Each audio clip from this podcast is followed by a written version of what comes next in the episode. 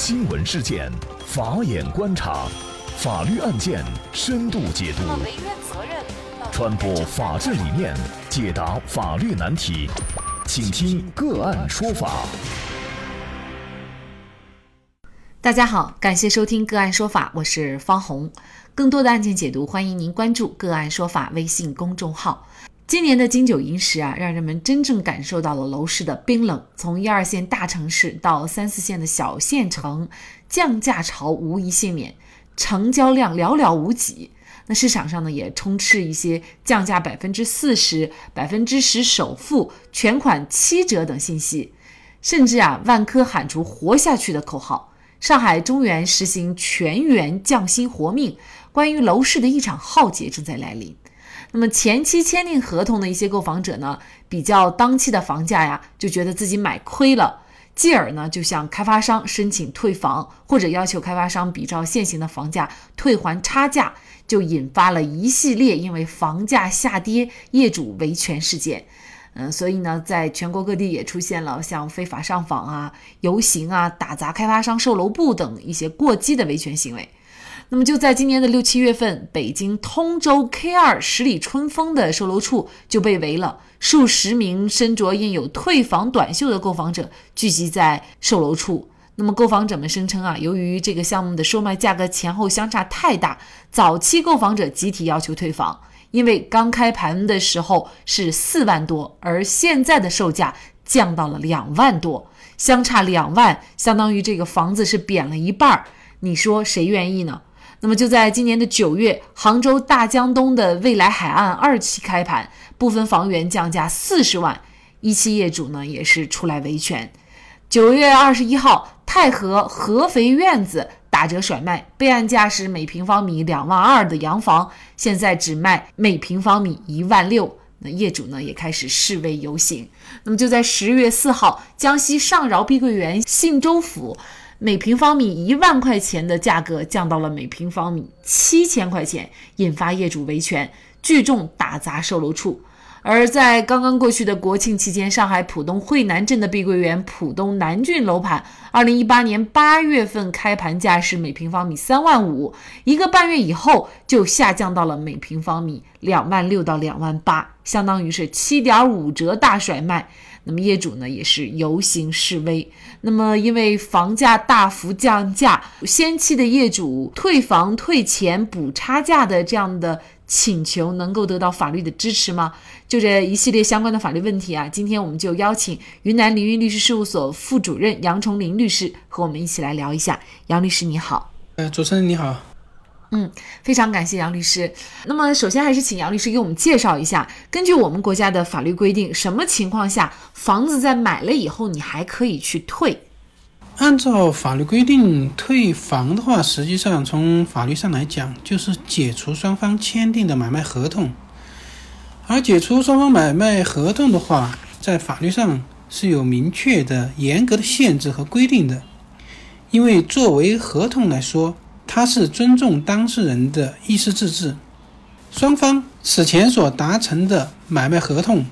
如果没有出现应当解约的合同约定的事由或者法律规定的事由的话，那么任何一方都必须按照合同来履行，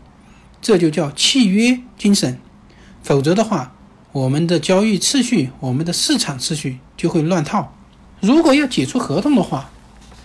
一般情况下有这样几个情形：一个是出现了法律规定的可以解约的情形；第二个是出现了合同约定的可以解约的情形；第三一种情况是双方虽然都没有出现解约的情况，但是呢，开发商也就是说我们的房屋的销售一方和购房者之间达成了一致，双方协议解约。那么在这种情况下，这三种情况下，那么合同解除进行退房是可以的。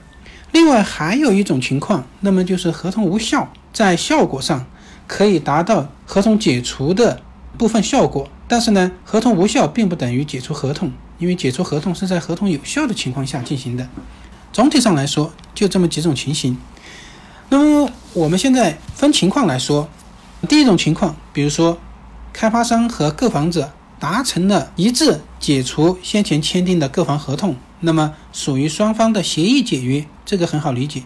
对于购房者者来说，比较难理解的是什么呢？是法律规定的可以解约的情形。那么一般下列情况可能会构成合同的解除。第一种情况是商品房存在着权利瑕疵，这个怎么理解呢？举个简单的例子，我们最高院在审理商品房买卖合同的司法解释第八条，它有个规定：如果说商品房买卖合同订立以后，出卖人的一方没有告知买受人，又把房子拿去抵押给了第三人了，那么在这种情况下，作为购买的一方，他是可以解约的。也就是说，我买房子的话，他的权利应当是完整的。但是你开发商有的时候为了回笼资金，他就把房子已经抵了，抵出去了，比如说抵给银行去了。这是你买房子买的是一个权利受到严重限制的，在这种情况下，你又没有告知买受人。因此，这种情况下，我们购房者来说，可以要求解约。第二种情形呢，这个房屋面积误差过大，按照《商品房销售管理办法》的规定，我们实际购买房屋时合同约定的房屋套内面积或者建筑面积和我们实际交付的面积，它的误差比不能够超过绝对值的百分之三。如果超出了百分之三的，作为买受人一方、购房者一方。他有权利选择是否解除合同，那么这是第二种情况。第三种呢是房屋的质量不合格，这个质量不合格就包括房屋的主体质量不合格和房屋因为质量问题严重影响到买受人的居住使用。那么在这两种情况下，还有一个呃比较复杂的因素，就是要通过有相应资质的鉴定机构进行鉴定。确实属于刚才我提到的两种情况。那么第四一种情形的话，是我们通常在买房子之后可能会忽略的一个情况，那就是开发商卖的房子跟他在规划局批准的规划设计是不一致的。也就是说，开发商交付的房屋，它的结构型、结构、户型、空间尺寸、朝向等等和。当初在规划局批复的是完全不一致的，或者说有非常大的变化的这种情况下，我们的购房者他也可以借此提出要求退房，这是第四种情形。第五种情形的话，是因为商业贷款的问题所导致的。因为我们在商品房买卖的时候，很多人都是以按揭的方式来买房子，但是呢，如果出现了商品房合同里面约定。买方以担保贷款的方式付款，当事一方因为未能订立商品房担保贷款合同而导致这个房屋不能够履继续履行的，那么一方可以请求解除合同，并且赔偿损失。因为我们知道，作为按揭买房来说，指定的在银行办理按揭的这这几家银行的话，它都和开发商签订了相应的合作协议。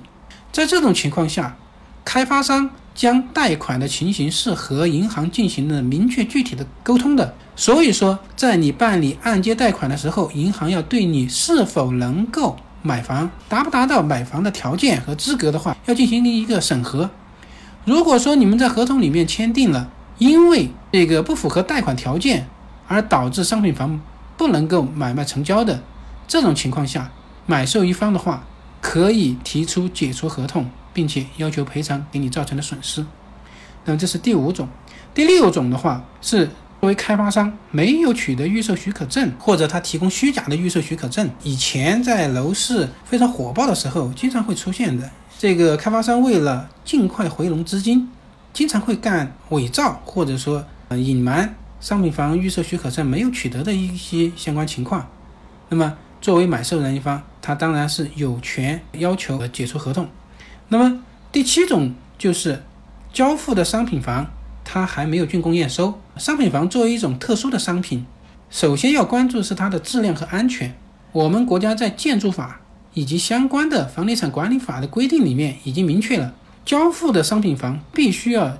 通过竣工验收合格，要进行备案。所以我们在买房的时候，大家有没有注意到，开发商在交房的时候都会交给你两书？那什么是两书呢？一种它就是房屋的质量保证书，另外一个是使用说明书，所以叫做两书。其中的质量保证这一块就是商品房通过了竣工验收的相关凭证，所以说这样的房屋买受人才能够放心的买，说明它是合格产品。嗯，第八种情况就是开发商在卖房子的时候，他会向购房者做一承诺，特别是打一些广告。比如说，我们前不久看到在北市区有人就去找开发商说：“你当时在合同里面在买卖房的时候说这里有幼儿园，这里有学位，有这个小学、中学，但是呢，你现在建成的房子周围的话，跟你当时宣传的根本不一致。”这个时候，他们以高价的形式买的房子，在目前来说，出现了比较大的不符合当时买房的目的的情形，怎么办呢？他们就找开发商去要说法。这也从法律的层面上来说了，开发商在商业广告的宣传上是否存在欺诈行为？如果作为开发商，对于小区的环境呢，小区的配套啊。地段啊等等之类做了比较明确具体的宣传，但是呢，跟建成后的有非常大的区别的情况下，那么就有可能被法院认定为虚假宣传。这个时候，作为买受人一方、购房者一方就有权利要求解除合同。那么总体上来说，我们认为你要解除合同的话，应当从。法律法规规定的这几个具体的方面去探讨，所以刚才主持人所说的，呃，什么样的情况下房子买了以后可以退房呢？那么在这些情况下是可以退房的。嗯。那基本上杨律师已经是把所有的这个情况哈都给我们介绍清楚了，所以呢，大家应该呃详细的记住了哈。那么如果您记不住，欢迎大家关注我们个案说法微信公众号的文字版，那么您可以呢详细的了解。像本案当中，那么对照了一下，应该说因为房价的大幅降价，业主退房似乎在刚才所罗列的退房理由当中不存在。因此，业主退房的请求是不是就不能够得到法律的支持呢？我们认为，因为降价的情形导致的要求退房，在法律的层面上般不会得到支持。呃，为什么不能够得到支持呢？是因为作为买房一方和卖房一方来说，楼市降价实际上是属于一种商业风险。商业风险它并不属于。解除合同的法律规定的情形，或者说双方在合同里面有过约定，降价的话呢，它有多重的因素在里面，所以在此情况下，房屋降价要求进行退房是没有相应的法律依据的。当然，如果有合同约定的情形的话呢，可以适用合同约定的条款。嗯，当然了，我们知道购房合同通常都是房地产商的一个格式条款啊，所以呢，基本上通过合同约定退房，这个应该是可能性几乎微乎其微了。但是呢，我们从另外一个角度考虑，如果这个房价是上升了一倍或者两倍，当然之前也有，那么同样的开发商他也不可以因此而毁约。